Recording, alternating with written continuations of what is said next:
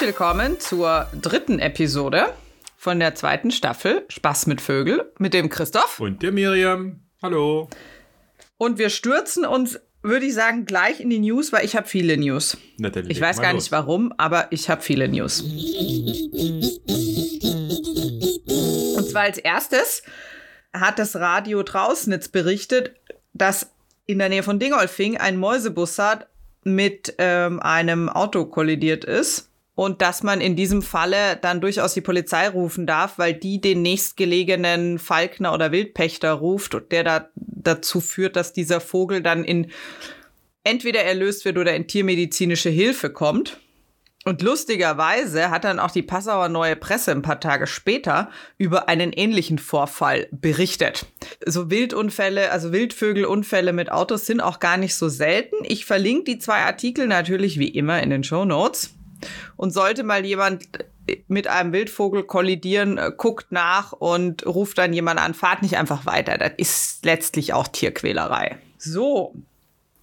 Oder möchtest du noch was dazu sagen, Christoph? Aus persönlicher Erfahrung kann ich da nichts berichten. Nee, eigentlich habe ich da, also mit Doch Wildvögeln. keinen Wildunfall gehabt. Ja, doch, Wildunfälle schon, aber nicht mit Vögeln. Aber Ach so. Wildunfälle schon, ja. Ja, schon mal ein Hasen oder, ja, ein, Ha- ein Hasen, glaube ich. Zweimal schon. Assi. Aber so richtig großen Schaden halt auch noch nicht. Es hielt sich immer zum glücklicherweise alles noch in Grenzen. Aber da sind wir ja, wenn wir ja immer beim Thema sind, mit diesem, das ist ja jetzt die beste Zeit für wilde Unfälle hier nach dieser Ja. komischen Zeitumstellung, Ja, wo wir überall ja meckern. Man hört das jetzt sehr oft. außer mir, außer mir, ich mecker nicht. Ich mecker schon. Warum meckerst du nicht? Weil es mir letztlich doch wurscht ist. Ich mag's, Weiß ich nicht. ich mag's lieber Also- abends hell, nicht früh. Ich reg mich da einfach dann über andere Sachen. Ich finde, es gibt schlimmere Sachen. Ja, aber es ist nicht mehr zeitgemäß. Ja, aber du musst halt überlegen, also das Problem ist ja, dass es vielleicht für dich nicht mehr zeitgemäß ist, aber wenn du sagst, wir schaffen den Quatsch ab, dann hast du halt in der ganzen EU Probleme. Entweder hast du dann x unterschiedliche Zeitzonen in der ganzen EU oder irgendwelche Leute in irgendwelchen Orten, die halt doof wohnen, haben halt echt ausgeschissen. Ja, aber das Problem, Also- ich habe jetzt hab das leider auch nicht mehr ganz verfolgt, muss ich ja jetzt ehrlicherweise sagen, weil eigentlich war doch das schon gegessen. Das Thema, der Drops war doch schon gelutscht, weil eigentlich, Nee, na, es war schon es beschlossen, gab eine Volksabstimmung, ja. es war beschlossen, wir machen das nicht mehr. Nein, Und es gab eine Volksabstimmung in der EU, aber die sind doch gar nicht bindend. Ja, aber eigentlich hatten sie dann, glaube ich, schon irgendwann beschlossen, jetzt machen wir es nicht mehr. Und durch Corona hat man sich, glaube ich, Nee. nicht geeinigt, auf welche Sie haben immer, sie haben tatsächlich das Problem, dass sie nicht wissen, wie sie es lösen sollen. Entweder machen sie es weg und dann haben äh, irgendwelche Orte in Portugal oder in Finnland oder Polen oder sowas richtig beschissene Zustand oder es gibt mehrere Zeitzonen. Ja, ja, ja, ja. Und das Problem ist, dass die hauptsächlich die Leute, die mitgemacht haben bei der Abstimmung, Deutsche sind, bei denen es letztlich völlig egal ist, ob sie Winter- oder Sommerzeit kriegen, weil sie halt nun mal glücklicherweise in der Mitte sitzen. So, warte mal. Jetzt haben wir doch hier. Wir haben ja ein bisschen Zeit heute, oder? Ich habe mal hier den Merkur aufgemacht. Das ist doch hier schon eine bayerische Münchner, Münchner Zeitung, ne? Ja. Mit der Fragestellung, wann schafft die EU die Zeitumstellung ab und welche Zeit bleibt? Der Europäischen Union die Abschaffung der halbjährlichen Zeitumstellung. Weil die EU-Kommission 4,6 Millionen Antworten. 3 Millionen kamen aus Deutschland. Du hast völlig recht, Miriam. Von 4,6 Millionen Antworten, drei aus Deutschland, okay. Äh, wird die Zeitumstellung 21 abgeschafft. Die Sache schien einfach. Millionen haben geantwortet. Die Staaten können sich selbst entscheiden, ob sie dauerhaft. Okay, na toll. Die Staaten können künftig selbst entscheiden, ob sie Ich muss dauerhaft. ja auch ganz ehrlich sagen, seit ich in Schweden wohne, ich höre auch immer nur die Deutschen über die Zeitumstellung meckern. Die Schweden motzen nicht. Okay. Also dieses, dieses, das ist Zeitumstellung ist was, würde ich sagen, typisch Deutsches. Ja, lass es doch auch mal motzen. Weißt du übrigens, was auch typisch deutsch ist? Was denn? Meine nächste News. Weil es finden ja gerade diese Kranichzüge statt. Oh nach ja, Süden. ich bin begeistert. Ich habe schon sehr viele tolle gesehen. Ja, sprich weiter. Kranich, ja? Äh, Hast du ein bisschen geguckt? ja, ich habe geguckt hier so ringsrum, wo ich nach Rügen gefahren bin. Da haben sie sich da auf dem Acker überall gesammelt und aber das war alles so aus fahrenden, aus fahrenden Vehikeln, so dass ich nicht wirklich irgendwie ein Bild davon knipsen konnte. Aber ich war begeistert. Ich habe es gesehen, ja. Und Also im Herbst rechnet man zum Beispiel in Hessen mit bis zu 250.000 Vögeln. Und ähm, auch in Rügen sind so 100 bis 120.000. Hängt auch immer ein bisschen von der Witterung aus, ab wann die wo sind. Aber in Deutschland gilt, dass man sich an diese Kranichschwärme bitte nicht näher als 300 Meter rankommt, damit die in Ruhe sich erholen können von der anstrengenden Flugreise. Ich verlinke auch diese Artikel wie immer natürlich in den Show Notes, wollte es aber hier erwähnt haben. Ja, ich glaube, ich habe dir dazu auch schon, wir hatten ja damals berichtet über Kelbra, über die, über die Talsperre. Mhm. Ähm, das ist ja hier bei mir um der Ecke und die hat natürlich unsere lokale Zeitung, hat natürlich wieder passend zur, äh, passend zur Saison natürlich auch einen, einen kurzen entsprechenden News gehabt, beziehungsweise war es eigentlich nur ein Bild mit einer kurzen Unterschrift. Es gab mehrere, es gab tatsächlich insgesamt, glaube ich, fünf Artikel zum Thema Kraniche. Mhm. Äh, dass die sich da halt wieder in Kelbra sammeln und äh, ja, dass es da wieder losgeht. Genau. Hm? Sehr, sehr amüsant anzusehen. Dann habe ich einen Zeitungsartikel gefunden durch Zufall, der ein bisschen auf die letzte Folge anspielt, warum sich die Zugvögel nicht verfliegen. Mhm. Was ja so nicht stimmt, weil es gibt ja Zugvögel, die sich verfliegen. Ab und zu. Von daher, ich verlinke den Artikel und wer will, kann noch mal die letzte Folge anhören. Da erklärt es der Christoph noch mal ganz genau. Die nächste Abteilung zum Thema Again What Learned. Warum fallen Vögel im Schlafen nicht vom Baum? Ja, du lachst. Das ist dieselbe. Ich verstehe gar nicht, wieso du lachst. Ja, weil das dieselbe Frage ist, warum ich nachts nicht aus dem Bett falle. Ja, warum fällst du denn nachts nicht aus dem Bett? Weil ich still liege. Also, du kleiner Kaschball. Wenn du nachts im Bett liegst, dann entspannen sich deine Muskeln. Äh, okay. Bei Vögeln entspannen sich Muskeln nicht. Die straffer, die, die werden straffer, die ziehen sich straff zusammen, Sehnen und Muskeln.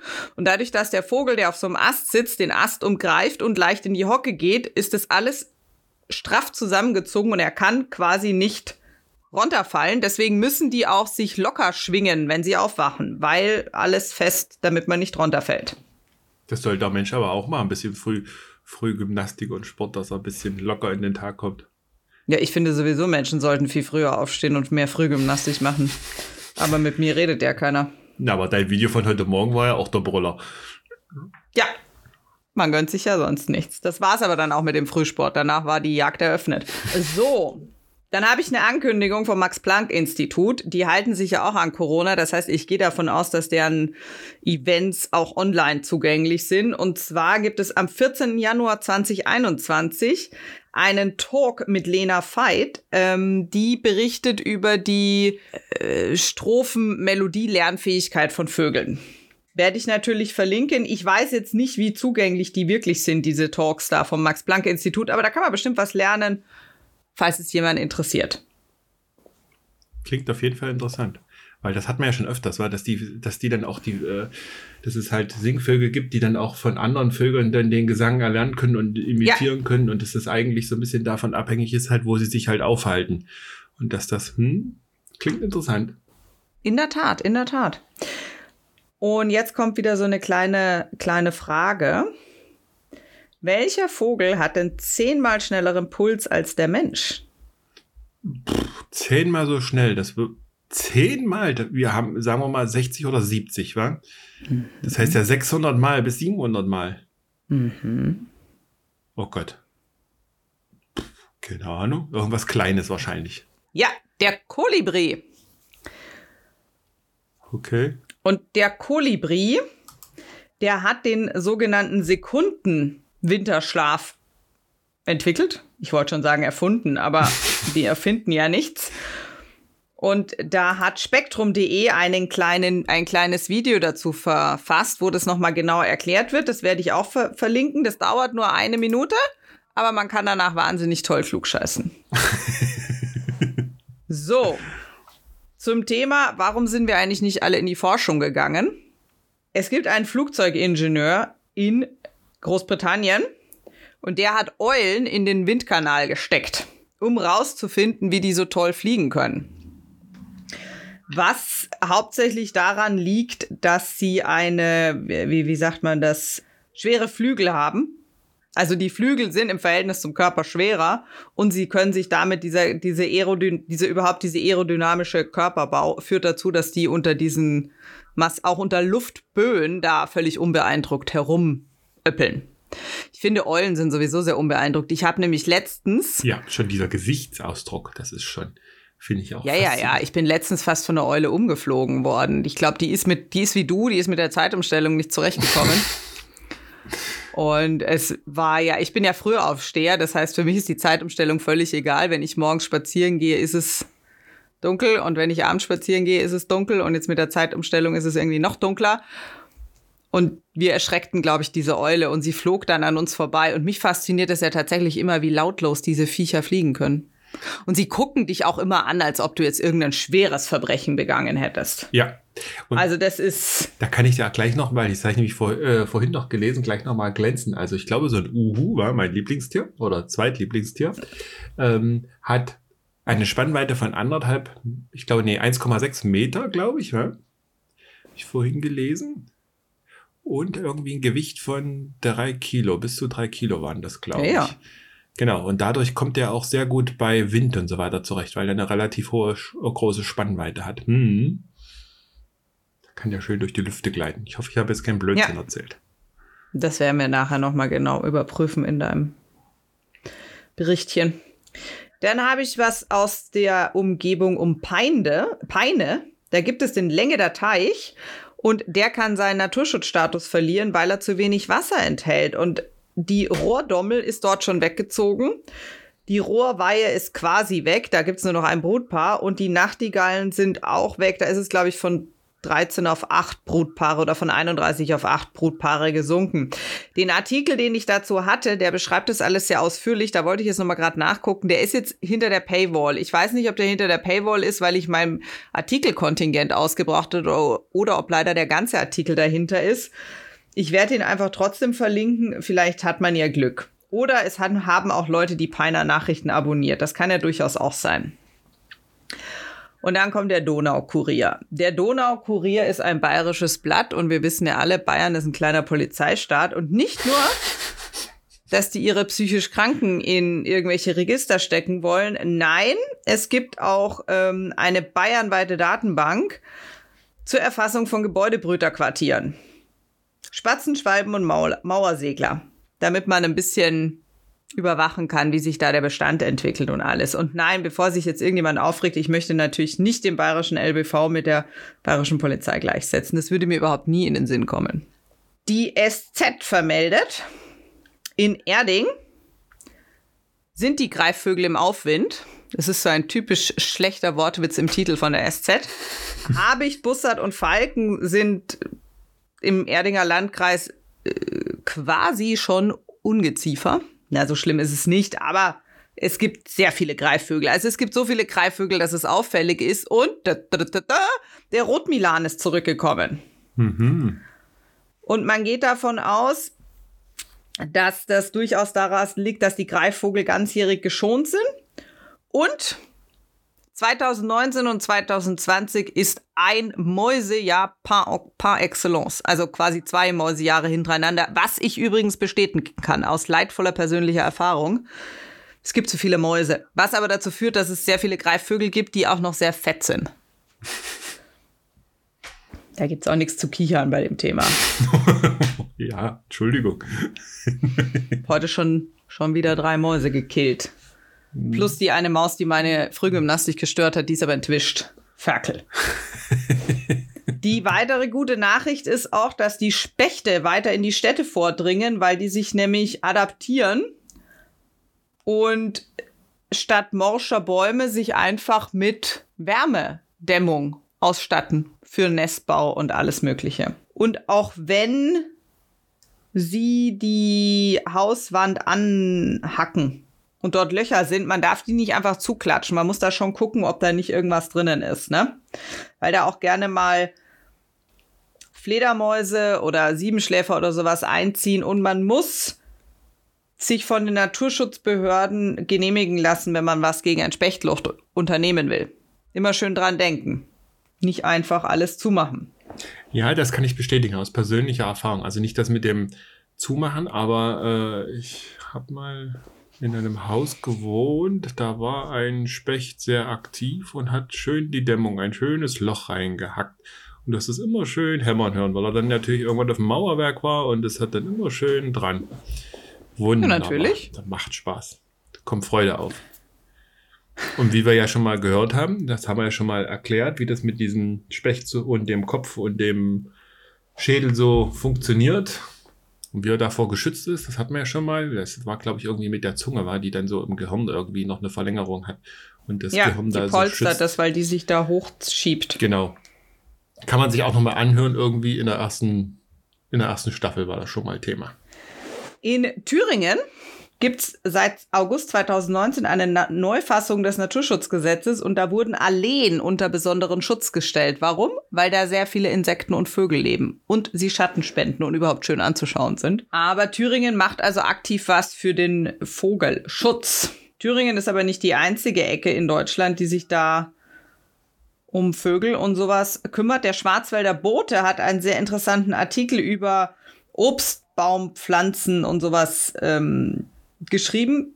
Da, und der Nabu Kalf äh, hat da auch extra Streuobstexperten, die nicht nur darauf hinweisen, dass Obstbäume gut für Vögel und Fledermäuse sind, sondern auch darauf hinweisen, dass man sie am besten im Herbst pflanzt. Wobei ich sagen muss, das stimmt schon. Also ich habe ja Apfelbäume im Garten und das, ich habe dieses Jahr wirklich viele Vögel im Garten. Also ich glaube, ich habe drei unterschiedliche Drosseln gehabt. Rotdrossel, die gemeine Amsel und eine, eine Singendrossel.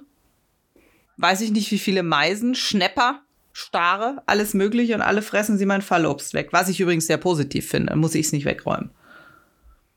Hm, Verwendest du das sonst irgendwie? Nö. Kannst ja Apfelsaft machen oder sowas draus.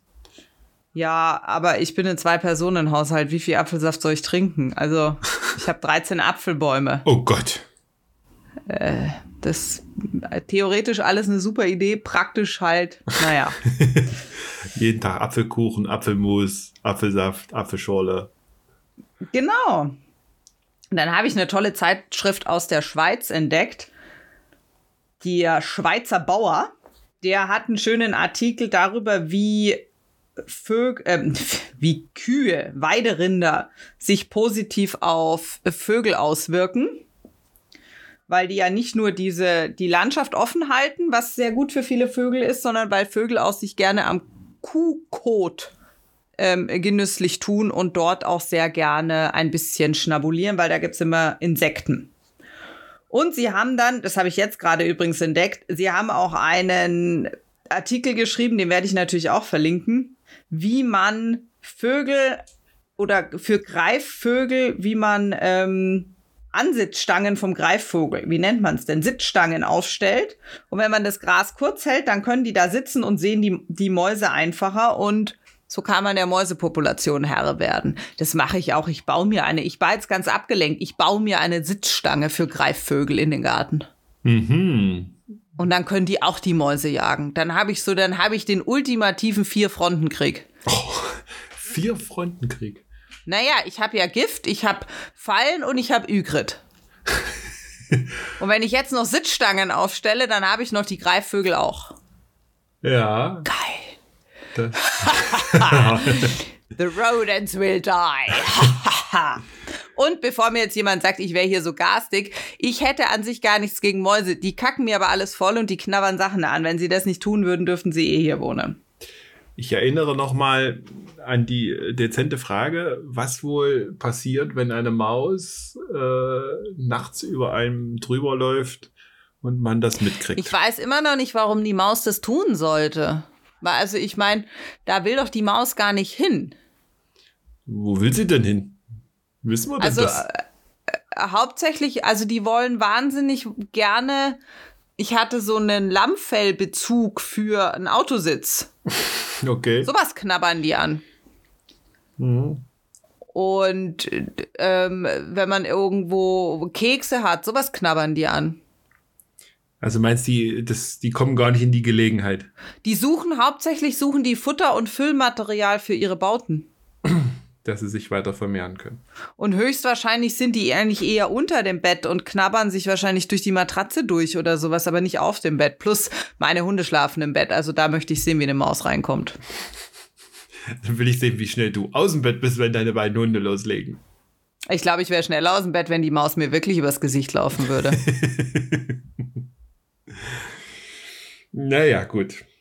Und ich würde mir wahrscheinlich ins Höschen machen. Ich habe mir schon fast ins Höschen gemacht, als ich eine Kohlmeise im Badezimmer hab, hatte und damit nicht gerechnet habe. Da habe ich mich schon furchtbar erschreckt. Ja, genau, weil das ist ja, man hat ja nicht Angst vor dem Tier, sondern vor der, nein, nicht, was heißt Angst? Das ist ja nicht wirklich Angst, das ist einfach der Schrecken, weil in dieser, in einer Situation irgendwas passiert, womit man nicht rechnet. Nicht rechnet. Ja. Ich wollte gerade sagen, du rechnest ja nicht damit, wenn du eine Badezimmertür aufmachst, dass deine Kohlmeise aufgeregt drin rumflattert. Mhm. Also ich tue das nicht. No kinky shaming, falls das jemand tut, aber ich tue es nicht. Könnten wir uns die Hand geben. Ich würde damit auch nicht rechnen. Ach, Hand geben dürfen wir auch nicht. Wa? Ja. Nee, nee, nee. Wir kommen übrigens wieder zur EU. Da waren wir ja schon mit dem Thema ähm, Zeitumstellung. Die EU hat einen Bericht veröffentlicht, Zustand der Natur in der EU und die Natur leidet und die Artenvielfalt schwindet. Wobei die EU da teilweise auch ein bisschen selber dran schuld ist, weil sie, glaube ich, doch letztens auch wieder so ein Landwirtschaftspaket abgeschlossen haben, dass das auch nicht unbedingt verbessern wird. Nachdem der Artikel von der Tagesschau ist, werde ich den einfach verlinken, dann kann sich den jemanden durchlesen, weil der ist deutlich etwas länger. Dieser Bericht erscheint alle sechs Jahre und ist dieses Jahr sogar mit Kroatien dabei. Und wie der NABU, glaube ich, schon mehrfach sagt, ist, es gibt zu wenig freie Flächen. Also dadurch, dass wir ja alles bewirtschaften und machen, geht es den Vögeln einfach nicht so gut, wie es ihnen gehen könnte. Und um da mal ein paar Zahlen zu haben, es gibt 463 Vogelarten in der EU. Davon geht es nur 47 Prozent gut und 39 Prozent geht sogar schlecht. 86 Arten werden sogar bejagt in der EU.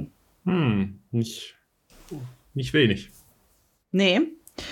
Die Frankfurter Rundschau hat einen schönen Artikel zum Thema Windkraft und Vogelschutz rausgehauen. Da haben wir jetzt schon öfter drüber geredet, dass man die mit schwarzer Farbe anmalt, aber man möchte wohl auch Kamerasysteme installieren und Bewegungsmelder, dass dann einfach der, der Rotor nicht mehr rotiert, wenn da Vögel kommen. Ach so, okay. Ja. Dann kommen wir noch so ein bisschen zu nützlichem Alltagswissen. Wenn ein Vogel gegen die Glasscheibe scheppert, dann empfehle ich, erstmal zu gucken, wie es dem Vogel geht. Und meistens brauchen die einfach nur eine gewisse Erholungszeit, weil die auch eine Gehirnerschütterung oder sowas kriegen. Und dann erholen die sich aber und dann können die da wegfliegen. Haustierbesitzer sollten an dieser Stelle halt dafür sorgen, dass ihre Tiere da nicht drankommen und vielleicht auch noch ein bisschen Schatten spenden. Aber geht da nicht hin und versucht den Vogel aufzupäppeln, das stresst ihn nur noch mehr. Lasst den da einfach sitzen. UV-Reflektoren auf Scheiben, genauso wie diese Greifvögelaufkleber, sind übrigens völlig nutzlos. Naja, nicht völlig. Die behindern den Menschen, dass er dagegen läuft. Ja, aber nicht, dass der Vogel dagegen fliegt die sehen das einfach nicht, das Glas. Am besten sind übrigens solche verätzten Glas, weißt du, wenn du so ein Logo auf der Scheibe eingeätzt hast. Das mhm. können sie dann wieder sehen, die Vögelchen. Apropos sehen, die Uni Wien hat für, zum Thema Rabenvögel geforscht. Und Rabenvögel sind jetzt eigentlich nicht für Nettigkeit bekannt. Aber wenn die auf sehr engem Raum miteinander leben müssen, dann werden sie auf einmal nett. Das fand ich sehr interessant, diesen Solidaritätsgedanken unter Zwang funktioniert er bei Menschen nicht so gut, wie man an den Zahlen von Corona sieht. Ne? Corona hat aber auch Vorteile. Auf den Galapagos-Inseln führte Corona zu deutlich weniger Touristen. Und deutlich weniger Touristen heißt, die Zahl der Vögel steigt. Es war, glaube ich, ein Rekordjahr zum Thema Galapagos-Pinguine. Oh. Und auch diese ähm, andere Tiere, haben massiv davon profitiert. Also du hast da keine Touristen, die stören nicht deine Brutsachen, die stören nicht deine Jagd, die stören gar nichts, den Vögeln geht super. Die Abwesenheit von Menschen läuft, heißt übrigens nicht per se, dass alles suppi läuft. Du merkst, ich bin heute die Königin der Überleitungen. Denn die Pterosaurier, die Flugsaurier, die oh. hatten noch gar kein Problem mit Menschen, sind aber trotzdem ausgestorben. also man kann ihm nicht alles in die Taschen stecken. Genau. Und da hat der Spektrum Podcast hat eine Folge, dort wird erklärt, wie diese riesigen Viecher eigentlich überhaupt fliegen konnten. Den werde ich auch verlinken in den Show Notes, kann man sich anhören, ist sehr nett erklärt. Bei den Dinosauriern, du merkst es, überleitungstechnisch bin ich heute die Königin, mhm. gab es aber auch flugunfähige Vögel. Also, falsch blöd gesagt. Es gab Dinosaurier mit Flügeln, die flugunfähig waren. Und die hatten tatsächlich das Problem, dass sie äh, wegen ihrer Flugunfähigkeit faktisch ausgestorben sind. Weil sie einfach keine Nische besetzen konnten.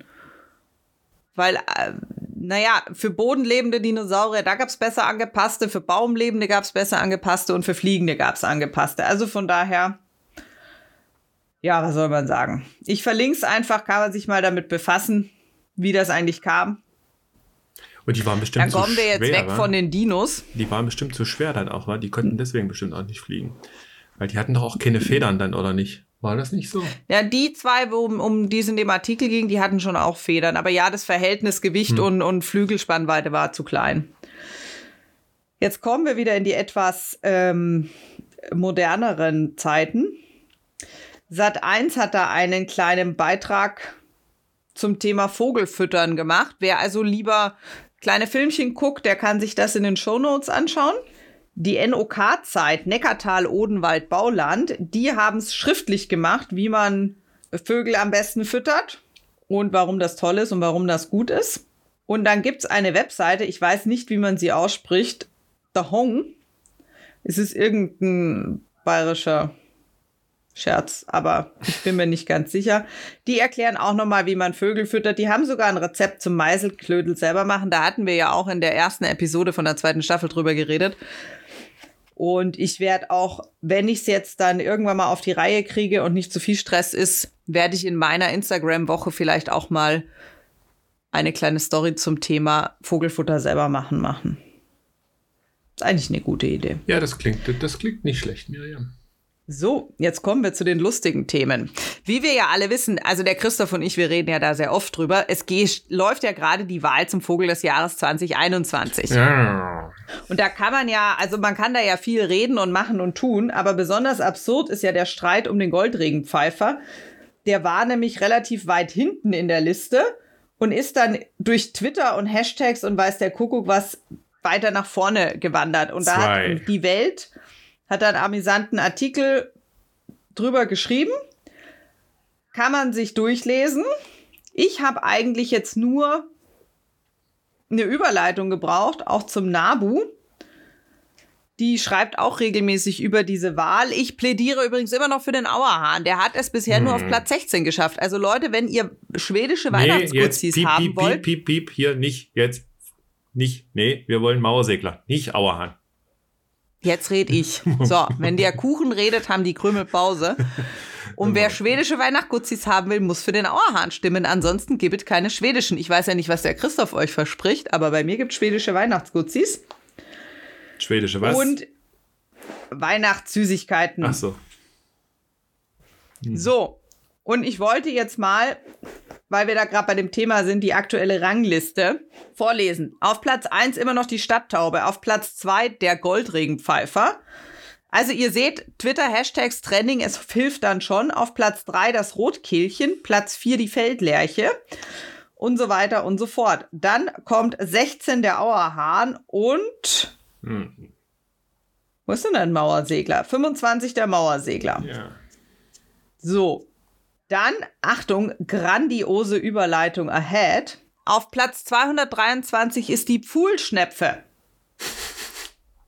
Und die Pfuhlschnepfe, oder besser gesagt, eine Pfuhlschnepfe, hat einen inoffiziellen Weltmeistertitel im Langstreckenflug erreicht.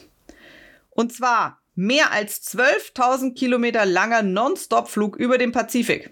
Oi, oi, oi. Die Pfuhlschnepfe namens 4 BBRW ist neun Tage ohne Zwischenlandung von Alaska nach Neuseeland geflogen. Der vorherige, der vorherige Rekord aus 2007 waren 11.680. Auch eine Pfuhlschnepfe. Und dann ist die noch Platz, was, 200 irgendwas? 223, ja. Also ich meine, wir reden hier von einem 40 Zentimeter langen Vogel, der ungefähr 10 Zentimeter Schnabel hat, ja, und der mal eben über 12.000 Kilometer nonstop fliegt. Hm, schön, ne? wie sowas geht. So. Aber bei Schnepfe denke ich immer ein Schimpfwort. Ja. Aber Schnepfenvögel sind spannend, lustig, toll. Zu ganz anderen Vögeln. Also wir kreisen ja letztlich doch immer irgendwie alle um Corona, weil es halt so einschneidend uns alle in irgendeiner Form betrifft. Und brace yourself for the best Überleitung ever. Der Donaukurier wieder hat über die Falknerei in Riedenburg auf der Rosenburg berichtet. Die hat nämlich ein ziemlich schlechtes Jahr. Natürlich, wenn keiner irgendwas machen darf, geht auch niemand zum Falkner. Und das Problem ist, dass diese Falknereien natürlich trotzdem Kosten haben, auch wenn sie versuchen, das alles irgendwie zu optimieren. Alle sind dann gestresst und wir hoffen jetzt einfach, dass die nächste Saison dann wieder besser wird und dass es vielleicht Alternativen gibt, weil Falkner ist eine tolle Geschichte und ich gehe davon aus, dass der Christoph uns da jetzt noch viel mehr dazu erzählen wird. Ja, dann würde ich mal äh, sagen, beschäftigen wir uns heute mal mit der Falknerei. Miriam, da du dich ja auch für dieses Thema interessierst, vermute ich mal auch, du weißt, wie das zweite Wort dafür heißt. Was man das da noch zu sagt. Zweite Wort. Beizjagd. Äh, nee. Beizjagd. Hast du noch nie gehört? Doch, Beizjagd habe ich gehört, aber Beizjagd ist doch kein Alternativwort zur Falknerei. Nee, nee, ja, Falknerei ist ja so die Haltung und so weiter und die Beizjagd, das macht man ja dann damit, mit den Vögeln, die man dann so schön abgerichtet hat. Genau. Genau, gut. Ich, ich habe jetzt auf die Bestätigung gewartet. Ich dachte, ich erzähle jetzt schon wieder irgendwelchen Blödsinn. nee. Nö, da würde ich dann schon dazwischen greifen. Gut. Also, ähm, das Wort Beizen kommt nämlich von einem mittelhochdeutschen Wort, was heißt Beisen machen oder beißen lassen. Ähm, da kommt auch so ein bisschen so ein persisches Wort drinne vor, nämlich Bäs wahrscheinlich wird das ausgesprochen, keine Ahnung, was wiederum nämlich Falke heißt und so schließt sich nämlich der ganze, der ganze Kreis. Ähm, so, und wie lange gibt's denn das schon oder wie lange macht denn der Mensch das schon? Gib mal eine Schätzung ab, wie alt das Thema schon ist. Naja, wenn doch schon dieser dieser, dieser eine Typ zu Zeiten von Karl der Große das erst, erste wissenswerte Kompendium zum Thema Beizjagd geschrieben oh, hat, dann ja, gibt's ja. das mit garantierter Sicherheit. Das muss es ja sogar noch älter geben. Haben nicht schon die ollen Ägypter mit irgendwelchen Vögeln gejagt? Oh, Miriam, du könntest ja fast meinen Vortrag ohne Unterlagen machen. Wenn ich jetzt noch Klug scheißen kann ich. Ja, genau. Also das war ja der äh, Friedrich, äh, Friedrich II., der das Buch da geschrieben hat, aber das war ja, ich glaube, Friedrich II., muss ich gleich nochmal gucken, also erzähle ich nachher noch. Ähm, ja, auch die Ägypter haben das schon gemacht, und es, aber eigentlich kommt so ungefähr vor dreieinhalbtausend Jahren in Zentral, Zentralasien ging das quasi, äh, ging dieses Thema los. Und dort hat man schon ähm, mit Hilfe von Greifvögeln, also hier waren es vor allem Falken am Anfang, äh, auf freilebendes, äh, freilebendes Wild quasi Jagd gemacht. Prinzipiell ist hier immer das Feder- oder Haarwild das Ziel, ähm, das Ziel der Jagd, also dieser Beizjagd und das, die Falknerei an sich ist halt das Abrichten und die Pflege der jeweiligen, der jeweiligen Vögel, die dafür ähm, verwendet werden. Da gibt es dann halt unterschiedliche, ähm, unterschiedliche Techniken, ähm, wie man das, äh, wie man das halt so machen kann und welche Vögel dann dafür halt eingesetzt werden. Und das ähm, erkläre ich gleich noch so ein bisschen. Ähm, was ich ganz interessant finde, ist, dass die Falknerei an sich äh, 2010 äh, von der UNESCO ähm, in eine besondere Liste aufgenommen wurde. Das muss ich jetzt ablesen nämlich in die Liste des immateriellen Kulturerbes der Menschheit wurde das halt aufgenommen, diese, mhm. diese Tätigkeit. Ähm, hier spielt auch Deutschland natürlich äh, eine Rolle. Das wurde aber hier äh, 2016 wurde Deutschland erst äh, dafür auf, für Falknerei und dieses Thema in der, auf der Liste aufgenommen. Vorher waren das dann natürlich äh, Staaten, bei denen, in denen das auch so entstanden ist, wie Mongolei, Korea, Katar, Saudi-Arabien und so weiter. Da ist es, also vor allem so auf der arabischen Halbinsel ist das so am Anfang ähm, am Anfang entstanden. Und es gibt da sogar ähm, Aufzeichnungen oder, oder, oder Texte dazu, wie das dazu kam.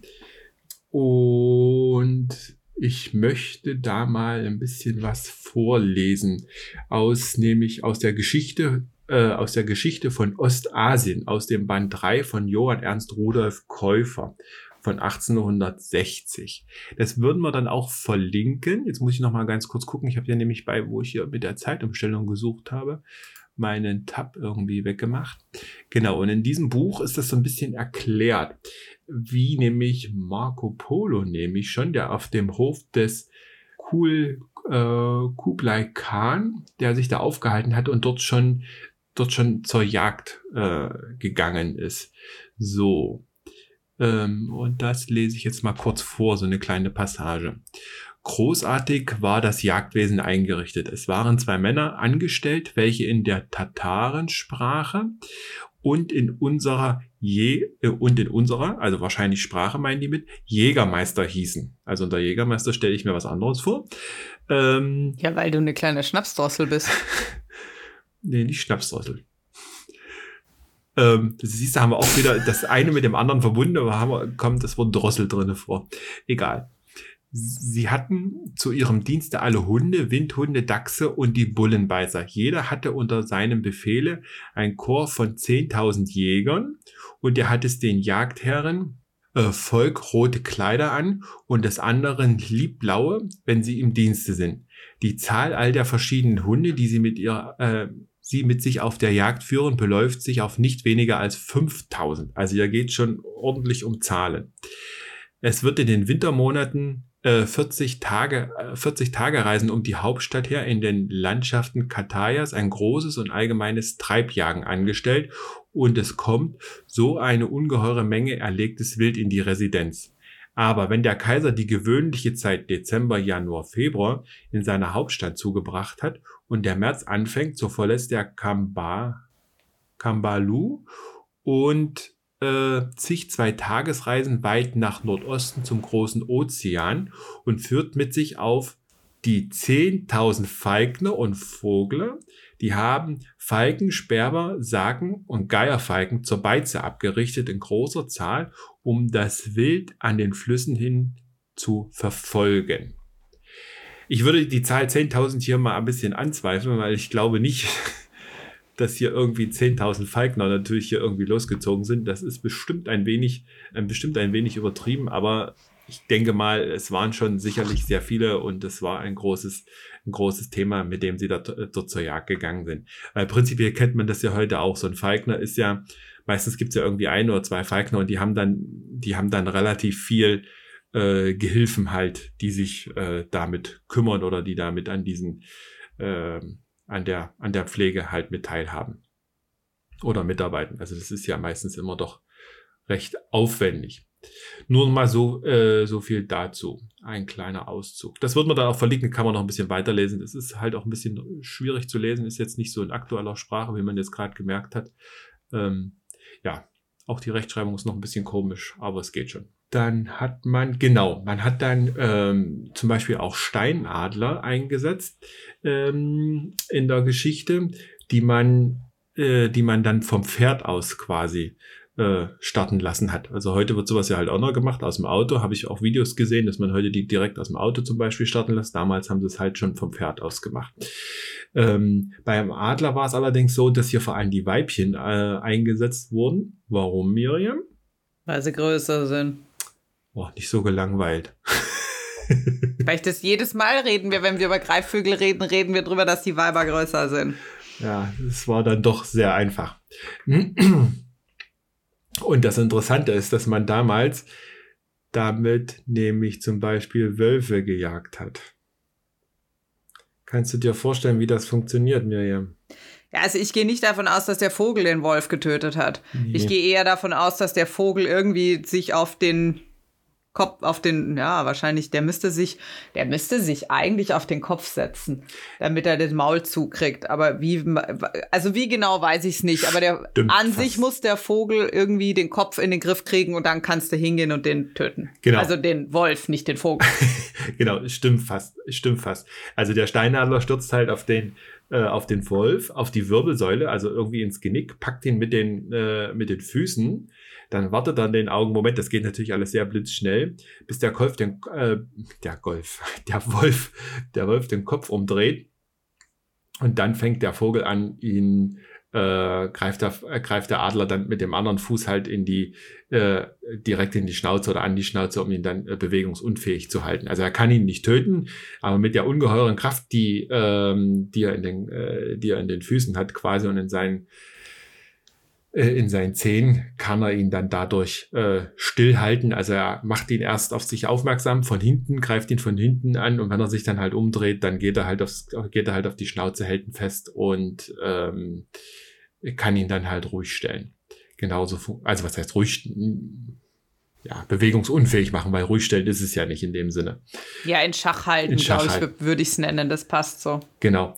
Man muss natürlich jetzt auch gucken, was hier für Gewichtsunterschiede natürlich sind. Ähm, das ist ja doch um ein Vielfaches, um so ein Wolf natürlich äh, dann auf was halt sich so ein Steinadler dann halt hier stürzt. Ähm, der Wolf hat sicherlich schon, schon deutlich mehr Kraft, aber da reicht es halt nicht an Technik, um ihn da halt irgendwie den den Adler dann irgendwie äh, abzuwehren. Muss natürlich alles sehr schnell gehen und das ist natürlich auch nur antrainiertes Verhalten. Also das geht wirklich nur mit abgerichteten Steinadlern. Ein normaler Steinadler würde das natürlich nicht, ähm, würde das jetzt nicht in freier natürlich Wildbahn nicht, nicht tun. Zu faul. Das, das macht er nicht, weil es ist für ihn ja auch nicht sinnvoll, weil wenn er ihn da irgendwie nicht töten kann und dann nicht futtern kann, dann ist das, äh, macht das, macht das wenig Sinn. Also ja. das hat man schon sehr, sehr früh hat man quasi das schon, äh, das schon so gemacht. Dann wurden, wurde die Beizjagd auch schon bei den ähm, Ägyptern ausgeübt. Zum Beispiel, oder vermutet man, dass es ausgeübt wurde, weil es gibt nämlich, man hat in Abydos nämlich Grabstätten gefunden mit einbalsamierten Falken. Also da gab es dann Falkenmumien, äh, die in Leinen eingewickelt waren und auch äh, mit gold verzierten Masken versehen waren. Also sowas ähm, kam da auch schon vor. Und prinzipiell ist ja auch der, der oberste, die oberste Gottheit in, äh, in Ägypten, Horus, nämlich ein Falke. Was darauf so ein bisschen hin, sicherlich nicht jetzt auf die Jagd hindeuten soll, aber dass der Falke doch schon einen sehr hohen, äh, einen sehr hohen Stellenwert hatte. Dann gibt es auch ein, habe ich aber leider nur im Text gefunden, leider kein Bild gefunden, sonst hätten wir das verlinken können. Es gibt ein assyrisches Relief äh, in den Ruinen von Khorsabad äh, aus dem 8. Jahrhundert vor Christus und das zeigt auch möglicherweise Falknerei, die lässt sich darauf vermuten. Ich konnte es mir halt leider nicht, nicht angucken. Ich habe ein Bild dafür gesucht, habe es leider aber nicht gefunden. Also ich habe es nur im Text gesehen, um sich selber mal ein Bild davon zu machen. Ja, dann gab es das Thema auch schon bei den Griechen, weil Aristoteles hat nämlich schon die Falknerei bei den, den Terrakern und bei den Indern nämlich schon erwähnt. Wenn ich jetzt gut bin, finde ich jetzt in meinen 1000 Tabs, die ich offen habe, noch schnell einen Text zu einem Buch, wo ich das nochmal vorlesen könnte. Augenblick, wo habe ich es? Bin nicht vorbereitet, merkst du das, Miriam? Ja, ja, ich wollte, ich habe mir gerade den Spruch verkniffen, du bist aber offensichtlich nicht gut. ich bin aber heute auch irgendwie garstig. Äh, ach Quatsch. Du meinst, ja. ich bin immer so. oh, das hast du gesagt, nicht ich, nicht ich. So, schon im Altertum wurde in Terratien und in Indien mit Raubvögeln gejagt. Ähm, die Jagd mit abgerichteten Falken war den, später, äh, war den späteren Römern bekannt. Sie wurden schon im 5. Jahrhundert im Orient und im Okzident betrieben. Ihren Glanzpunkt aber erreichte sie unter den hohen, staufernden Kaisern. Friedrich Barbarossa brachte die ersten Falken nach Italien. Kaiser Friedrich II. schrieb eine sogenannte Abhandlung über die Falknerei. Das steht in diesem, in diesem Buch dazu. Also Aristoteles hat das schon erwähnt, auch das Thema. Das ist nämlich jetzt auch ein bisschen der Übergang gewesen zu dem, wie sich es auch in Europa so die Geschichte entwickelt hat. Das kam nicht im zweiten bis vierten Jahrhundert vor Christus, kam das Thema bei den Germanen an durch dadurch äh, oder durch das durch die Sarmaten. Das habe ich auch zum ersten Mal gehört äh, die das quasi, Sarmaten bezeichnet man das Volk oder die Völker oder die Völkergruppen auf, äh, auf, ähm, auf der arabischen Halbinsel quasi. dort haben die kam das dann halt zu den Germanen und die haben sich dann damit halt ein bisschen auseinandergesetzt. Die Germanen haben das dann in Europa weiter dann äh, verbreitet und den Kelten, an die Kelten quasi äh, weiter überreicht, das Wissen. Und die Vandalen zum Beispiel haben es äh, im, im, im Verlauf dann durch die Völkerwanderung nach Spanien zum Beispiel gebracht und haben das dann weiter auch nach Nordafrika, äh, Nordafrika damit verbreitet. Genau, dann hat man in, in Deutschland, das ist nämlich hier quasi bei mir um die Ecke im 6. Jahrhundert, in Quedlinburg nämlich einen aus, ausgewachsenen Habicht, nämlich als Grabbeigabe gefunden, der darauf schließen lässt, dass es auch äh, schon zur Beizjagd bei den Germanen kam und sich durch große, äh, großer Beliebtheit dort ähm, erfreut hat. Weil es gab nämlich ganz viele äh, Gesetzestexte nämlich auch dazu, die nämlich ähm, das reglementierten quasi. Und ähm, da gibt es zum Beispiel das erste Gesetzestext ähm, in der germanischen, äh, also in diesen germanischen Stammesrechten, zum Beispiel der Franken, nämlich in der Lex Sal Salika, die von 507 bis 511 irgendwie geschrieben wurde, gab es nämlich Bußbestimmungen für den Diebstahl von Beizvögeln, mhm. die da verankert wurden. Das gab es dann aber auch nicht nur in Franken, sondern auch in anderen, in anderen Regionen, in ähnlichen Gesetzestexten wurde das dann ähm, auch nochmal erwähnt, so dass man hier schon sehen kann, dass das doch schon einen re relativ hohen Stellenwert hatte. Das ist aber so ein auf- und abschwellendes ähm, Thema quasi während der Karolingerzeit zum Beispiel, also im 9. Jahrhundert, hat es dann nämlich stark nachgelassen und kam erst zum Zeitpunkt der Kreuzzüge, nachdem man dann wieder östliche Kontakte hatte quasi, äh, kam es dann wieder zu einer neuen, zu einer neuen Blüte. Und hier gab es dann quasi, hat sich das dann, auch so entwickelt, dass das so als äh, besondere Jagdform für den Hochadel sich quasi entwickelt hat und äh, auch so ein bisschen ein Status, äh, Statussymbol war. Und aus, in dieser Zeit hat sich dann nämlich auch so ein bisschen Kaiser Friedrich II., nämlich in Sizilien, mit, äh, hat er dann irgendwie zu den Arabern Kontakte gehabt und hat dann äh, das Fachwissen quasi dort übernommen. Und er war nämlich auch derjenige, der die Falknerhaube dann oder die Falkenhaube dann quasi ja, äh, ja entwickelt hat. Was das genau ist, würde ich dann später nochmal erklären. Das hat nämlich auch so ein bisschen was mit Tierschutz vielleicht zu tun. Das muss man sich dann, glaube ich, also das ist nämlich hier bei dem, bei der Falknerei nämlich ein ganz, ganz heißes Eisen. Das können wir vielleicht am Ende noch mal ein bisschen diskutieren. Und Kaiser Friedrich II. hat dann nämlich dieses bekannte Falknerbuch geschrieben. So, das heißt auf Deutsch über die Kunst mit Vögeln zu jagen. Es hat natürlich auch einen lateinischen Namen, der Arte Venadi cum avibus. Mhm. Ich hoffe, das war jetzt richtig. Julius liegt schon im Grab. Wie bitte?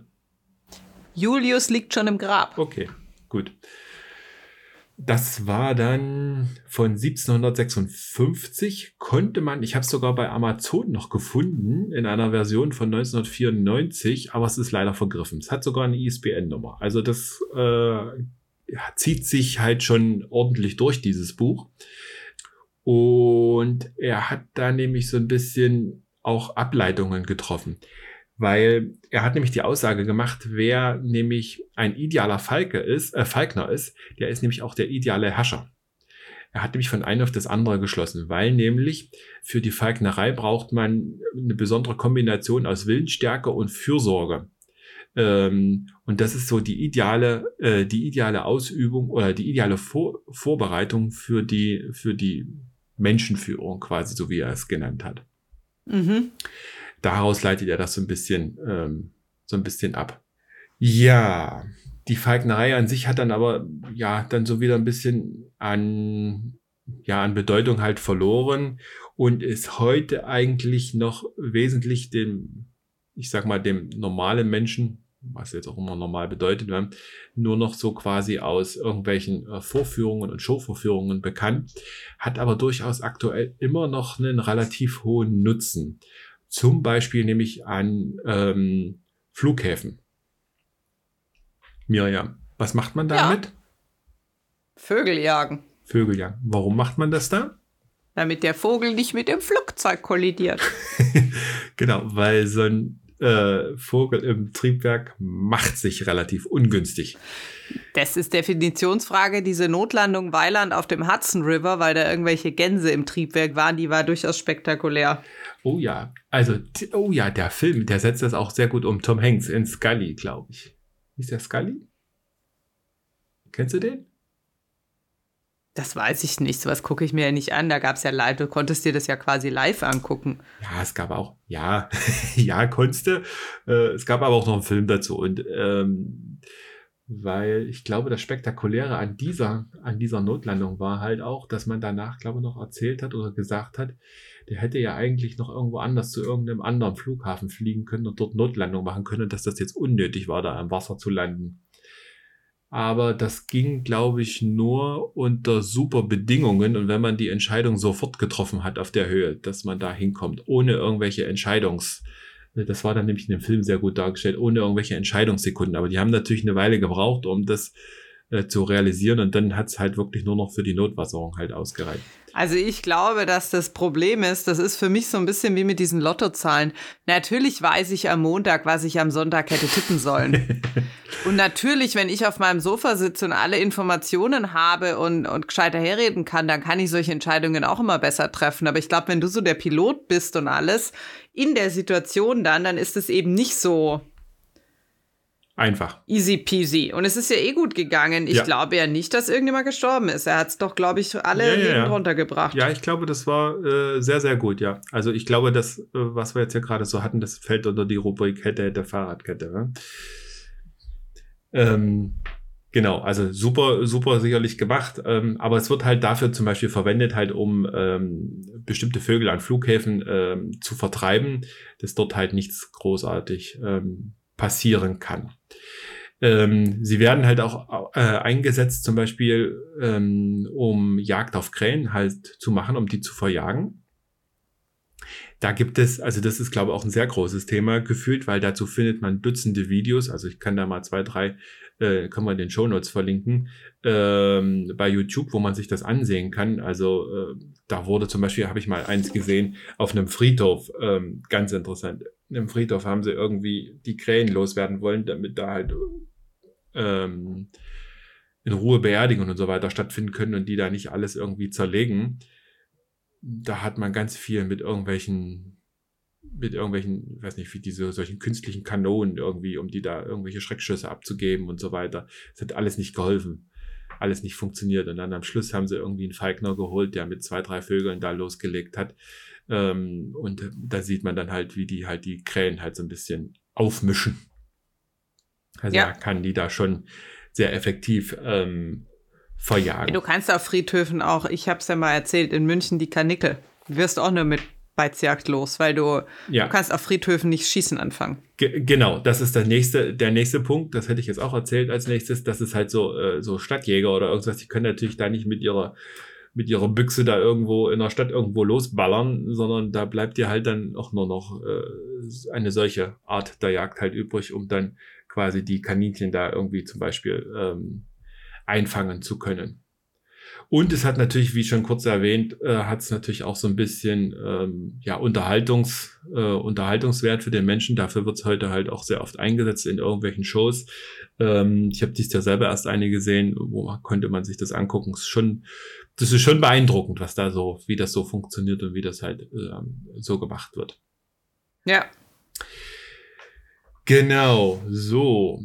Dann wird es äh, zum Beispiel auch für die Jagd auf Fasanen und Rebhühner eingesetzt. Und das fand ich auch ganz interessant, weil das wird ja mit einem Vorstehhund quasi gemacht. Den man ja, das da, ist die hohe Kunst. Genau, also der Jagd. Das irgendwie zu machen. Also so wie ich das verstanden habe, ist, ähm, der Hund muss irgendwie das Wild irgendwie anzeigen, wo es ist. Ne? Damit, ja, das, nicht, das ist das Vorstehen. Genau, dass der Jäger sich ordentlich platzieren kann mit, äh, mit dem, äh, mit dem, mit dem, äh, mit dem Vogel. Ne?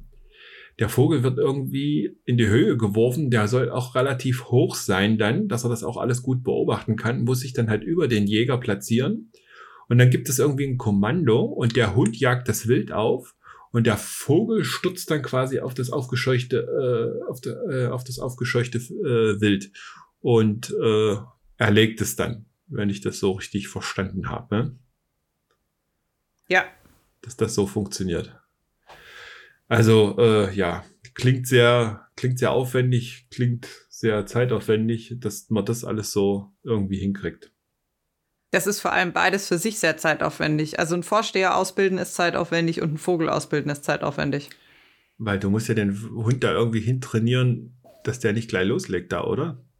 Ja. Und dann nur auf Kommando da los. Ja. Und vorher das suchen muss. Also äh, klingt. Genau, der Hund muss es suchen. Dann sieht er es, dann muss er es anzeigen und dann muss er da still stehen, bis der Jäger ein weiteres Kommando gibt. Hm. Naja, ich will nicht wissen, wie lange das dauert. Das In der Regel hat. zwei Jahre. Zwei Jahre, okay. Und dann kommt noch der Vogel dazu und das dann noch gemeinsam. Genau. Ja, äh, Hobbys kann man haben. ja, Wobei der Vorteil ist, dass wenn du Jäger bist und einen Vorstehhund hast, der Vogel auch schon wurscht ist. Und umgekehrt übrigens genauso. Wenn du Jäger bist und einen Vogel hast, ist der Hund auch schon wurscht. Du verbrätst eh so viel Zeit da draußen, da kannst du auch noch das andere Vieh mitmachen. okay. Gut, kommen wir so ein bisschen dazu, was da eigentlich für, ähm, für Vögel eingesetzt werden, was die Beizvögel eigentlich sind.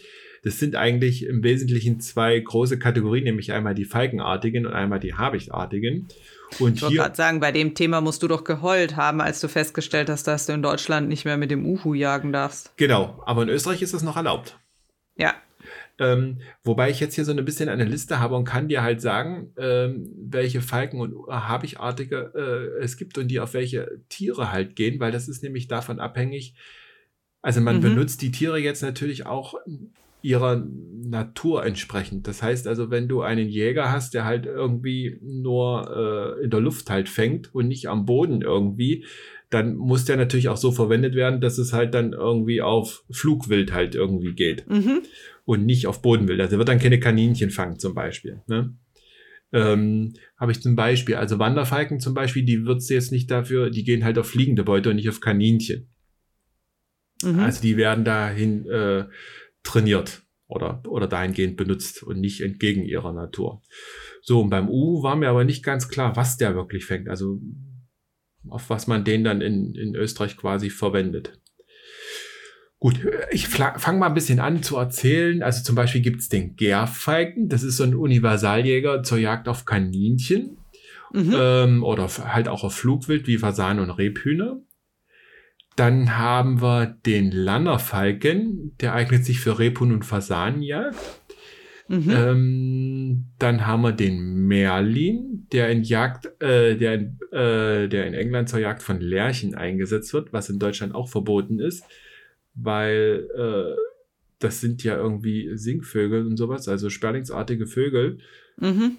Äh, ich weiß nicht, warum man die jetzt jagen muss. Das habe ich auch nicht so wirklich verstanden, warum man sowas macht. Weil es in genügend Teilen von Europa Singvögel eben als Delikatesse gelten. Okay. Und du kannst ja, also man kann ja schon mit einem gewissen Recht fragen, warum ist es okay, Wachteln und Taubeln zu essen? Wachteln und Tauben. Taubeln, Tauben. Aber zum Beispiel keinen Amsel oder Kohlmeise. Ja. Also verstehst du, du kommst ja immer an diese Diskussion, weil es gibt ja auch in Deutschland genügend Leute, die Tauben essen. Der Taube ist auch ein Singvogel. Mhm. Ja, ja, also das ist schon interessant. Und der Merlin war halt auch damals, ähm, äh, hatte sich auch großer, großer Beliebtheit beim europäischen Hochadel erfreut. Also das war quasi das, das Tier. Das ist ja auch ein hübscher Kollege. Ja. Ähm, hier werden dann auch so ein bisschen ähm, Hybride äh, gezüchtet ähm, bei den Falkenartigen. Aber das Problem ist, dass es hier, wenn die halt abhauen, ähm, natürlich, dass sie sich dann halt auch kreuzen können, diese künstlich gekreuzten Vögel. Und dann hat man natürlich, wenn die sich dann in der Natur weiter verpaaren, ähm, kommt es hier dann zu, naja, zur, zur Verfälschung in den, in, in, den Arten. Und das will man nicht wirklich. Und deswegen wurde es dann quasi ähm, seit 1990 in Deutschland verboten, diese oder diese Hybridzucht verboten. Deswegen will man das quasi nicht mehr. Ich glaube, die ist erst, die ist doch erst, die ist doch viel später erst verboten worden. Ähm, nee, genau, also sie ist 2005 verboten in Deutschland und vorher war es in den Verbänden aber schon verboten quasi. Ah, also wenn du in so einem Falkner-Verband warst, ist es in den 1990er, 1990er Jahren verboten worden. Also wenn du in so einem Verband warst, das zu tun. Aber per Gesetz ist es quasi erst in, in Deutschland ah, okay. 2005 verboten worden. So, bei den Habichtartigen haben wir zum Beispiel natürlich den Habicht und den Sperber. Der Habicht äh, ist sehr interessiert an an, an Enten und Tauben äh, und geht halt auch auf Kaninchen. Weibliche Habichte können auch zur Jagd auf Feldhasen eingesetzt werden, aber die können sie nicht wirklich töten. Dafür sind sie zu groß. Die werden dann noch festgehalten. Mhm. Und der Habicht war auch so äh, sehr, sehr beliebt im, im Mittelalter, um im deutschsprachigen Raum für die, äh, für die Jagd. Mhm. Genau. So. Was dann auch noch in Deutschland, wo wir gerade bei den äh, bei der Rechtslage so ein bisschen sind, in Deutschland ist es halt auch verboten, äh, das sogenannte Aushorsten. Das heißt also, dass man ja die, Gott sei Dank. Wie bitte? Gott sei Dank. Ja, also man kann äh, die die Vögel, die zur Falknerei eingesetzt werden, nicht äh, nicht aus den Nestern äh, herausholen, sondern das funktioniert eher eigentlich umgedreht mittlerweile. Ähm, dass äh, seit den 1970er Jahren werden die regelmäßig per Hand halt aufge oder werden sie halt auch aufgezüchtet per Hand und ähm, alles, was irgendwie, ja, ich sag mal, zu viel ist oder wie, weiß nicht, nee, das ist jetzt wahrscheinlich auch nicht richtig, aber ähm, zumindest werden die dann eher wieder ausgewildert, dass es so rum dann funktioniert. Und es 2004 zum Beispiel wurde der tausendste Wanderfalke in Deutschland ähm, ausgewildert. Ach, das ist doch ein schönes Jubiläum. Genau, also äh, das funktioniert halt eher umgedreht. Und die werden dann halt äh, selber gezüchtet. Was muss man machen, um Falkner zu werden? Du musst eine, nur eine einge, was heißt nur, ich sag mal, nur in, äh, in Anführungsstrichen eine eingeschränkte Jägerprüfung machen, weil du brauchst nämlich keine, Schu äh, die Handhabung der Schusswaffe brauchst du hier nicht mitmachen. So wie halt, wie ja, die ist aber der kleinste Teil in der Jägerprüfung, das kann ich euch gleich sagen. Okay, aber dafür brauchst du eine spezielle Falknerprüfung, die dir dann äh, dass du dann äh, den Falkner Jagdschein quasi äh, erreichen kannst. Ja. Genau. Und das Ganze unterliegt dem Jagdrecht. Ähm, Jawohl. So viel dazu. Und die ganze Kritik an dem Ganzen, also da kann man sich jetzt auch, da scheiden sich so ein bisschen die Geister, glaube ich, dran. Ähm, weil hier ist es nämlich so, dass äh, die natürlich in den Käfigen oder Volieren natürlich angebunden werden und dass sie halt durch diese Falknerhaube zum Beispiel auch jeglichen visuellen Reizen entzogen werden, um sie halt irgendwie gefügig halt zu machen. Wenn man sich natürlich jetzt mit einem Falkner unterhält, also der auf der Falkner Show, wo ich damals war, hat gesagt, also die können jetzt hier auch ähm, die können das halt auch offen lassen, die können halt auch wegfliegen, die kommen aber halt immer gerne wieder und hauen nicht ab, weil sie natürlich wissen, wo sie was regelmäßig zu futtern, äh, zu futtern kriegen. Ich wollte gerade sagen, ich, also die Haube haben die meines Wissens auch nur während dem Transport auf. Ähm, ja, da gibt es doch so irgendwie jeden zweiten Tag, um sie halt auch irgendwie zu gefügig machen. Nee, das, nee, nee, nee, nee, nee. Also das, dieses mit dem jeden zweiten Tag, Oh. Das ist, glaube ich, das, was du mindestens machen musst.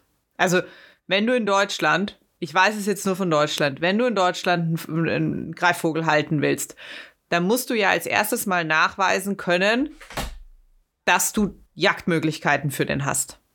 Hm. Also du kannst nicht einfach jetzt deinen Falknereischein machen und dir dann einen Vogel anschaffen, sondern du musst nachweisen, dass du ein passendes Jagdrevier hast, damit der ausgelastet ist. Okay. Dann musst du so wohnen, dass du eine Voliere haben kannst, wo du den halten kannst. Aber der Gesetzgeber kann dir nun mal nur die Mindestvoraussetzungen hinlegen. Das ist übrigens bei Hunden genauso, ne? Also die Mindesttierschutzgesetze für die Haltung eines Jagdhundes ist nicht das, wie Hunde gehalten werden in der Regel. Hm. Weißt du, wie ich meine? Ja. Also, und ich glaube, dass es vom Gesetzgeber reicht es halt, den Vogel jeden zweiten Tag fliegen zu lassen. Hm. Das wird dir aber kein Falkner machen, sondern die fliegen den jeden Tag, weil die wollen ja was von ihm. Ja. Was die Tierschützer sehr oft unterschätzen, ist die Faulheit von Greifvögeln. Genau, das kommt nämlich noch dazu. Die sind nämlich auch ein bisschen faul. Ne? Bisschen. Das hat der nämlich dort auch erzählt. Also wenn es halt mal nicht so ist oder die Winde nicht stimmen oder so, dann fliegt der halt auch nicht. Dann bleibt er halt da, weil er weiß ja auch, dass er was zu futtern kriegt. Ne? Dann ja. haut der auch nicht ab und äh, macht da halt auch nichts. Also das ist schon, ähm, ja, also dann wird natürlich auch mal über dieses, über diese Fußfesseln dort diskutiert, ob das nur gut oder nicht gut ist, ob das nur Stress verursacht oder nicht. Ja, wobei diese Fußfesseln, das ist doch auch eher nur so ein Schlappen, der da dran hängt. Die sind ja da nicht dauernd dran gebunden. Ja. Also ich kenne keinen Falkner, der seine, seine Vögel dauernd angebunden hat, um ehrlich zu sein. Und ich kenne ein paar Falkner. Und was ich dann noch dort, was ich dann noch gelesen habe, dass es in Deutschland irgendwie nur erlaubt ist, zwei heimische äh, Vögel quasi zu halten. Wo die Zahl zwei herkommt, bin ich mir auch sehr unsicher, weil Ach so, zwei heimische. Weil da, wo ich zum Beispiel gewesen bin, die hatten, ich weiß nicht, vielleicht 10, 15 Stück oder so, aber ob die jetzt alle heimisch ja, waren, kann ich mich jetzt ich nicht mehr Ich wollte gerade sagen, das ist ja die Frage, ob die heimisch sind. Ja, also da waren dann auch hier der Weißkopf. Seeadler. Ja, der ist ja schon mal nicht heimisch genau, in also Deutschland. Also, ja, ja, deswegen wollte ich sagen, also der ist ja jetzt nicht heimisch. Also spannendes Thema, wenn man sich damit auseinandersetzt, auf jeden Fall auch gut anzusehen, äh, hat Unterhaltungswert auf jeden Fall. Ähm, ist faszinierend, was man da so tun kann, wie man sie halt so abrichten kann. Ähm, Genau. So viel zum Thema Falknerei und wie es heute eingesetzt wird. Und äh, ich weiß jetzt nicht so richtig, ich bin heute nicht Meister des Übergangs, weil ich eigentlich gar nicht weiß, was du für einen Vogel machst, Miriam. Ja, ich habe mir ja überlegt, nachdem ähm, ja jetzt Deutschland wieder so eine Art Lockdown Light, glaube ich, nennt ihr das, habt, ähm, dass ich einen Vogel nehme, den man tatsächlich auch sehen kann im Winter und den man vor allem auch erkennen kann. Und zwar handelt es sich um den Dompfaff. Mhm. Oder auch den Gimpel oder auch den Blutfink. Mhm. Der ist nämlich, ähm, also das Männchen ist ganz typisch. Das ist eine rote Brust, ein schwarzer Kopf mit diesem typischen schwarzen Finkenschnabel, grauer Rücken und schwarze Schwingen. Die Dame des Hauses ist nicht rot, sondern eher braun schattiert. Und das sind eben europäisch-asiatische Vögel, die gibt es sogar auch in Japan und bis ins tiefste Sibirien. Südlich ist er gegrenzt vom Apennin und Nordgriechenland. Also weiter südlicher wird man ihn nicht treffen. Und ich persönlich habe auch, um ehrlich zu sein, einen Vogel gesucht, dass man eventuell wieder gegen die Kirche bashen kann. Und der Dompfaff heißt ja deswegen Dompfaff, weil er mit seinem Aussehen, also weißt du, ein bisschen dicklich und rot-schwarz halt ein bisschen an den Domherren erinnert hat. Und dann habe ich mir gedacht, dann tun wir noch was für die bayerische Sprache. Ähm, Gimpel kommt vom bayerisch-österreichischen Wort Gumpen und das heißt hüpfen. Weil so ein Dom Dompfaff hüpft auch. Also ich mag die sehr gerne. Ich habe auch bei mir mal eine meiner Gassi-Gebiete im Sommer habe ich auch ein paar Dompfaff-Pärchen. Die freue ich mich immer, weil die halt auch schön zu erkennen sind mit dem, Blu mit dem roten Brust und schwarzem Kopf. Jetzt kann man sich natürlich, wenn ich sie auf dem Gassi, beim Gassi gehen treffe, kann man sich ausrechnen, die leben im Tiefland und in den Wäldern. Die brauchen nämlich dringend Nadelbäume. Das heißt, in der Regel gibt es sie auch nicht mehr über 2000 Meter Höhe. Das ist ein Stand- und Strichvogel. Also ich glaube, hier jetzt ist keiner mehr. In Deutschland, glaube ich, können die aber auch übernach äh, übernachten, überwintern. Bestimmt auch übernachten. Bestimmt auch übernachten.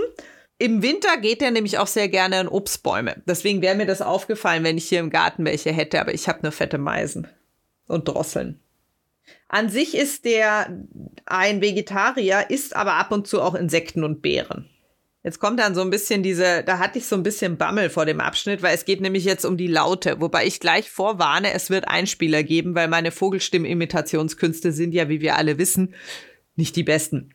Du bist aber immer mutig. Ja, ich bin immer mutig, aber ich kann es halt trotzdem nicht. Der Standardton ist ein Bit Bit.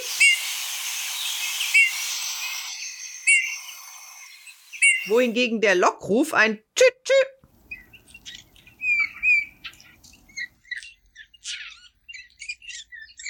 Und jetzt kommt im Erregungszustand. Quäh!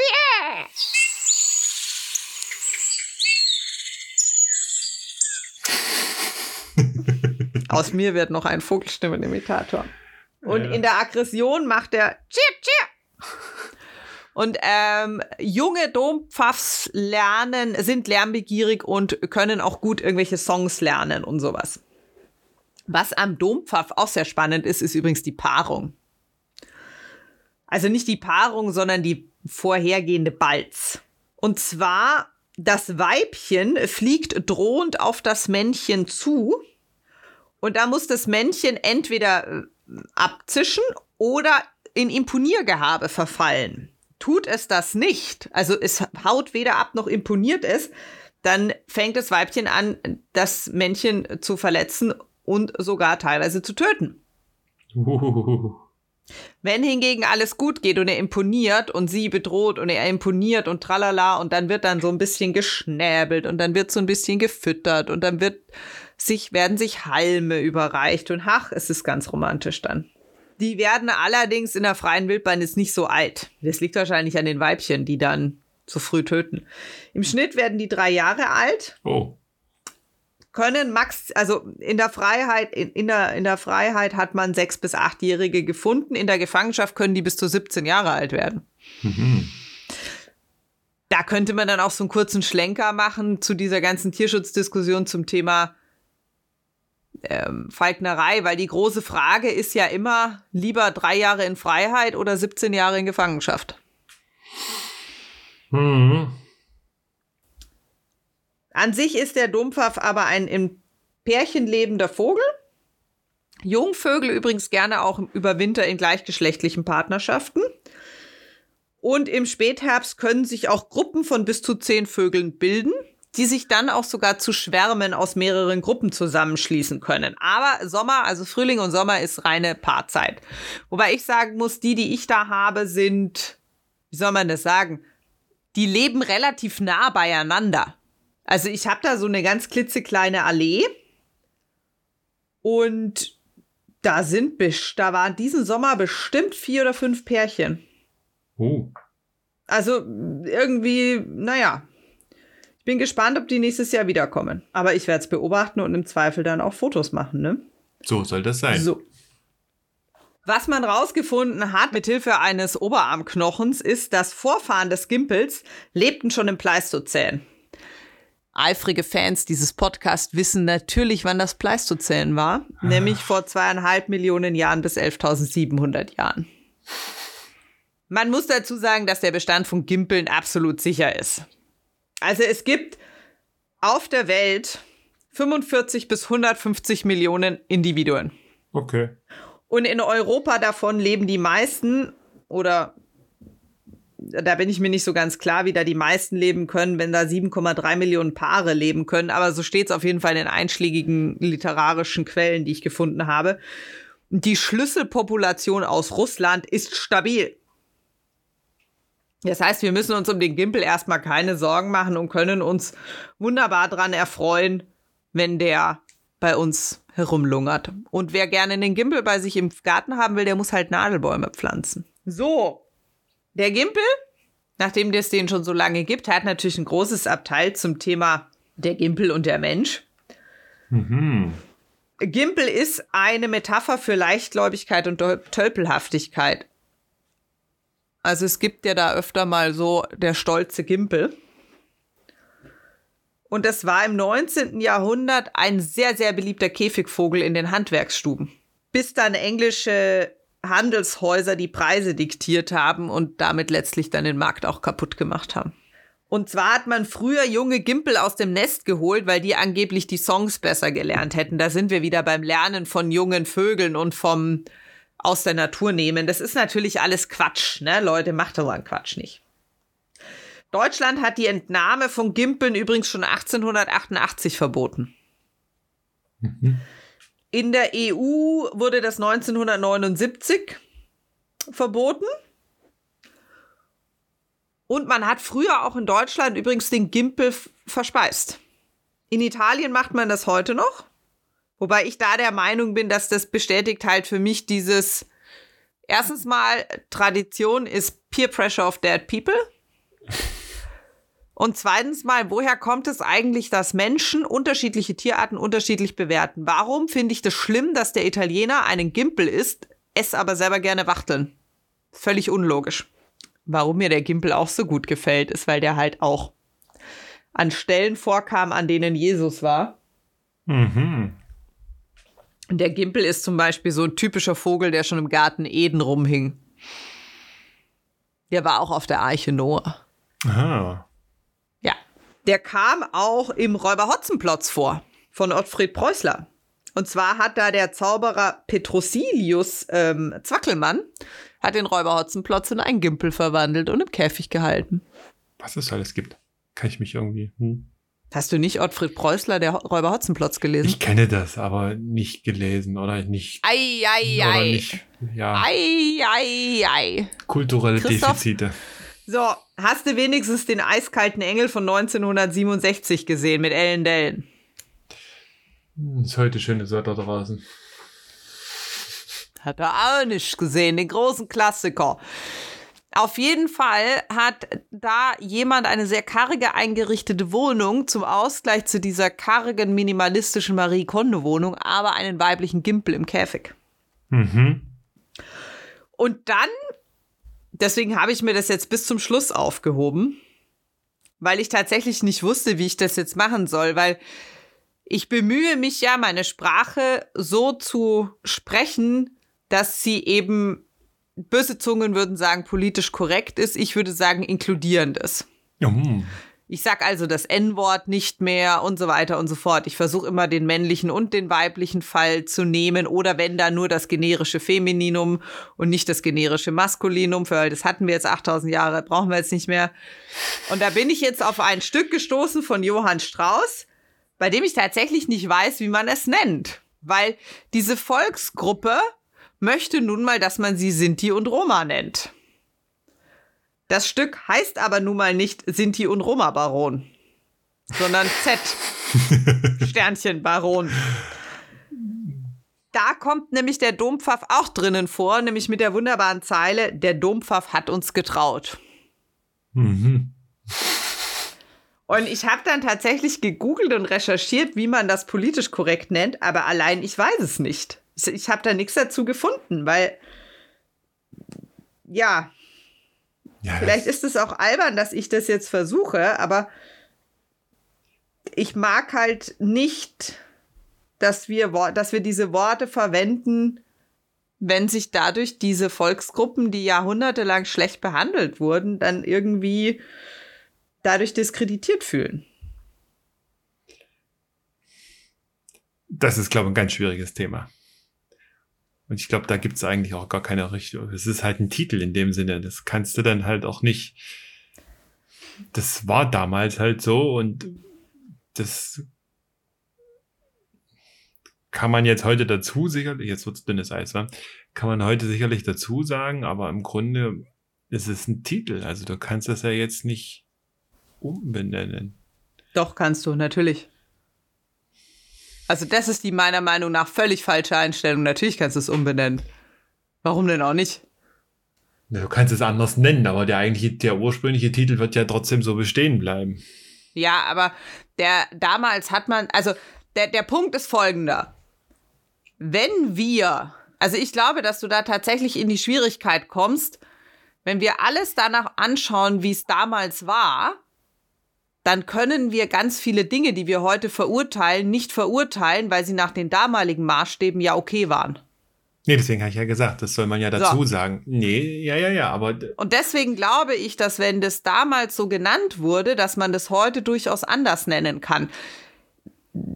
Das Problem ist, ich glaube auch nicht, also ich glaube nicht, dass es das Grundproblem ist, ob man das jetzt so nennt oder ob man es umschreibt. Das ist nicht das Grundproblem. Das Grundproblem ist, dass wir ja heute noch die Vor Vorurteile gegen Mitglieder dieser Volksgruppe haben. Und ich glaube, dass wenn wir das, wenn wir an einem Punkt in der Gesellschaft kommen, in der das nicht mehr wichtig ist, dann kann auch dieses, diese Operette, dann kann die auch noch diesen Titel tragen. Weißt du, wie ich meine? hm, Aber solange du dir ausrechnen kannst, welche Assoziationen das Z-Wort bei den Leuten hervorruft oder das N-Wort, kannst du es halt nicht mehr verwenden. Weil wir haben ja alle diese Vorurteile. hm. Ja. Und deswegen werde ich jetzt, ich werde es tatsächlich nicht mehr so nennen. Ich habe nichts gefunden. Ich habe unterschiedliche Diskussionen gefunden, weil ich zum Beispiel weiß, dass der der Vorsitzende des Verbandes Deutscher Sinti und Roma, der zum Beispiel sagt, man darf dieses Stück schon noch so nennen, wie es heißt.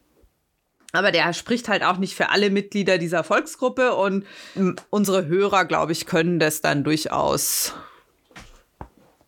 werten. Ja. Das Einzige, was wir jetzt nicht haben, wo wir am Ende dieser Sendung sind, ist ein Titel. Ein Titel. Ja, das muss ich dann in der Post-Production. Hoffentlich fällt mir dann was auf, was ich lustig finde. Also Miriam, wir haben jetzt 28 Folgen gemacht. Bisher ist dir immer was Passendes eingefallen. Ich habe keins, ja. nee, 27 Folgen. Für die 28. wirst du sicherlich auch einen passenden Titel finden. Aber mir ist jetzt auch das nicht irgendwie sofort geläufig, was wir jetzt verwenden können. Das nehme ich jetzt mal als Kompliment dankend an. Aha, da kommt der Hund und möchte, dass wir diese Podcast-Aufnahme jetzt dann beenden. Okay. ja, ich glaube, die hat. Äh, mein Hund ist ja kein Vorstehhund. Mein Hund ist ja ein Apportierhund, also ein Retriever. Der ist eigentlich für die Arbeit nach dem Schuss gedacht. Also ein Vorstehhund ist für die Arbeit vor dem Schuss. Der geht dahin, findet das Wild, zeigt es an, es wird herausgetreten, man schießt es. Und dann kommt eigentlich der Hund für nach den Schuss, der dann dieses tote Tier apportiert. Mhm. Warum die Deutschen einen Allround-Jagdhund haben, können wir in einer anderen Folge besprechen, weil die, Do also die, die Engländer haben Spezialisten, die gehen halt mit zwei Hunden auf die Jagd. Der Deutsche braucht einen Allrounder, der geht nur mit einem Hund auf die Jagd. Da macht der, Deu der Deutschdrahthaar macht alles. Nichts besonders gut, aber alles. ähm, das war jetzt garstig, ich mag Deutschdrahthaar. Und ich habe ja so einen Hund für nach dem Schuss. Aber ich habe ja dieses leichte Mäuseproblem. Und das heißt, ich habe natürlich sie dafür belohnt, wenn sie mir diese Mäuse anzeigt, wenn die da irgendwo sind. Und sie steht jetzt also im heimischen Haus, steht sie den Mäusen vor. Oh, ja, ja. Und dann gehen wir zusammen dahin und ich trete dann die Maus heraus und dann geht sie hin und jagt die Maus. Wer hat jetzt wen abgerichtet? An dem Punkt muss man jetzt ganz ehrlich sagen, wenn ich jetzt eine Eule hätte, wäre das natürlich geil, weil dann könnte ich nämlich, dann würde die Ygritte anzeigen, wo die Maus ist und dann kann ich die Eule schicken zum Maustöten. Aber du sollst ja auch ein bisschen was machen. Warum muss ich denn da was machen? nee. Ich mache schon immer die Türen auf. weil ich dann will, dass die tote Maus rauskommt. Spannend, Miriam. Ja, ja, also mein Mäuseproblem hält mich hier echt auf Trab. Ich habe eigentlich auch gar keine Zeit für irgendwas anderes. Ich muss mich mit meiner Mäusepandemie hier beschäftigen. Invasion. Eine Inva das ist eine Invasion. Diese Mäuse sind eine ernstzunehmende Invasion. Die fühlen sich bei dir wohl. Naja, das ist ein sehr, sehr altes Holzhaus mitten auf dem Land. Natürlich fühlen sich die hier wohl. Hm. Jetzt werden sie dezimiert. Nun gut. Bevor ich mich jetzt in ganz furchtbaren Anti- Anti-Maus-Rhetoriken verliere. Mein lieber Christoph, ich danke dir ganz herzlich für diese Folge. Ich dir auch. Ich danke auch unseren Zuhörern. Ich hoffe, ihr habt was gelernt und was Spannendes mitbehalten. Und, und wir hören uns in zwei Wochen wieder. Genau. Du hast unseren Teaser wieder vergessen, Miriam. Den Teaser. Ja, ich hab. Mach du das doch. Also, diese Woche bin ich wieder auf Instagram da. Wir, es gibt uns auch auf YouTube jetzt, wer lieber YouTube guckt als Podcasts hört. Und wer sich beschweren möchte oder Lobpreisen und huldigen will, der kann uns auf Facebook und Instagram oder über unsere E-Mail spaßmitvögel.pm.me kontaktieren. Und ratet uns auf iTunes, damit wir gefunden werden, damit uns noch mehr Leute hören und Spaß haben können. Genau, jetzt sind wir auch bei Amazon Music zu finden. Ähm, genau. Und was noch ganz wichtig zu sagen ist, bringt den Mauersegler nach vorn. Also immer schön voten dafür, äh, dass wir auch noch ein bisschen nach vorn kommen. Äh, und immer dran denken, wer beweisen kann, dass er für den Auerhahn gestimmt hat, kriegt Süßigkeiten. Diese plumpen Versuche hier. Okay, damit schließen wir jetzt. Sehr gut. Bis dann. Bis dann. Tschüss. Ciao.